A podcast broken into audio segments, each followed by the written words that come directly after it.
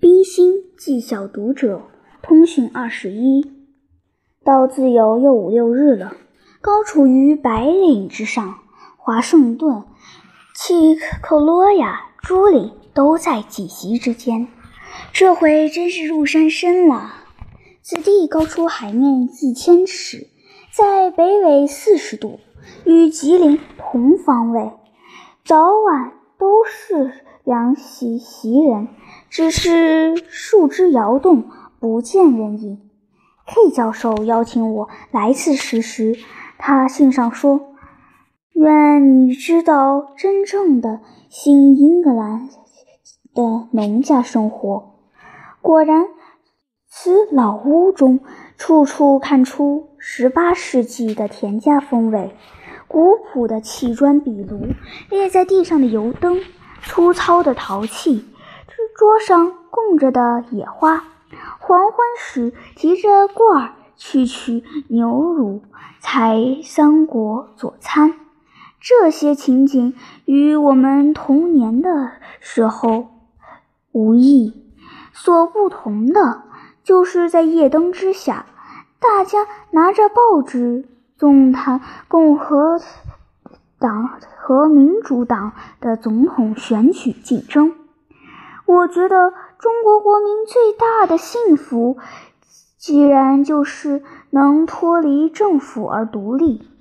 不但有农村，便是去年的北京，四十日没有总统而万民乐业。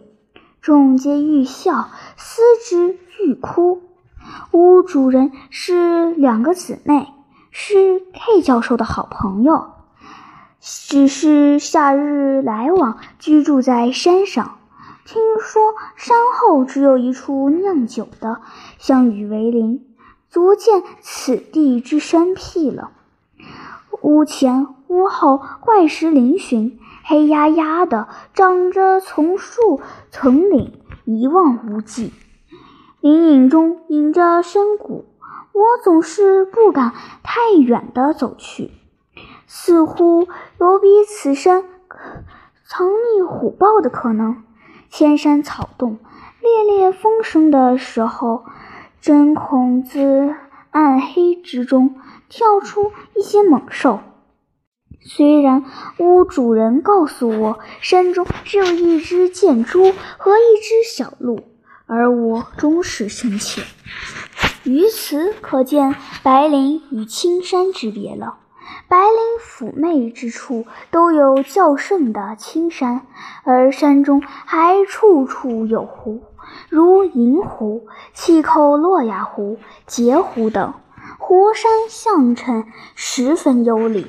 那天到气头罗亚湖畔野餐，小桥之外是十里如镜的湖泊，泊外是凸起矗立的西口罗亚山。湖畔徘徊，山风吹面，情景尽是板衣而不是赏玩。除了屋主人和 K 教授之外，轻易看不见一个人。我真是寂寞。有阿里是我唯一的友伴了。他才五岁，是纽芬兰的孩子。他的母亲在这里当佣工。每当我出道之夜，他睡时，忽对他的母亲说：“你看那个姑娘多可怜呵，她没有母亲陪伴，自己睡在大树下的小窝里。”第二天早起，屋主人笑着对我诉说的时候，我默默相感，微笑中几乎落下泪来。我离开母亲将一年了，这般彻底的怜悯体恤的言辞是第一次从人家的口里说出来。呵，我常常对他笑着说：“阿丽，我要我的母亲。”他凝然地听着，想着。过了一会儿，说：“我没有看见过你的母亲，也不知她在哪里。也许她迷了路，走在树林中。”我便说：“如此，我找她去。”自此后，每每逢我出到林中散步，他便遥遥地唤着问：“你找你的母亲去吗？”这老秦屋中仍是有情有书，原不太闷，而我终含着寂寞，感这缺少一两种生活。这生活是去国以后就丢失了的。我总感着寂寞。你要知道吗？这就是我们每日的。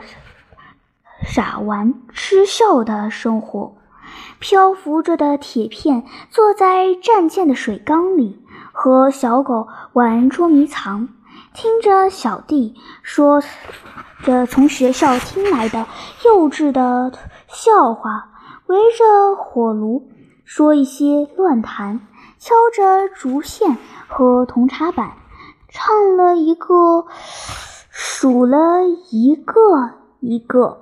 到了一个一个的山歌，居然大家也要酣睡沉浸这一两点钟。这种生活似是吃完，其实是绝对的需要。这种完全释放在身心自由的一两个小时，我信对于正经工作有极大的辅助。使我解温忘忧，使我活泼，使我快乐。去国以后，在病院中与同伴们欢笑，有时也极不拘之时，只是终不能痴傻到绝不用想半点思想的地步。更何况我如今多居于教授之中，长者之间。往往是终日饮食呢，真是说不尽怎样的想念你们了。幻山也是你们奔走的好所在，有了伴侣，我也不必去窃游。我何等的追现往事，当时与笑了阵阵闲事。我也便不窃游，我何等的追现往事，当时与笑着闲事，过后思量竟可怜。这两语还真是你们奔走的好所在。有了伴侣，我便也不去窃游，我何等的追现往事，当时笑魂闲事。过后思量竟可怜，这两语真说到了骨。但愿经过两三载离别之后，大家重见都失不了童心，傻玩痴笑，还有再现之时，我便万分满足了。山中空气极好，还有再现之时，我便万分满足了。山中空气极好，朝阳晚霞都美到极处，身心均是。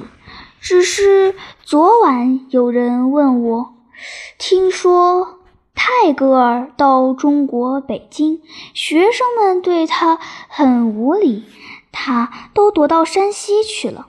他说着一笑，我淡淡的说：“不见得吧。”再往下，我不再说什么了。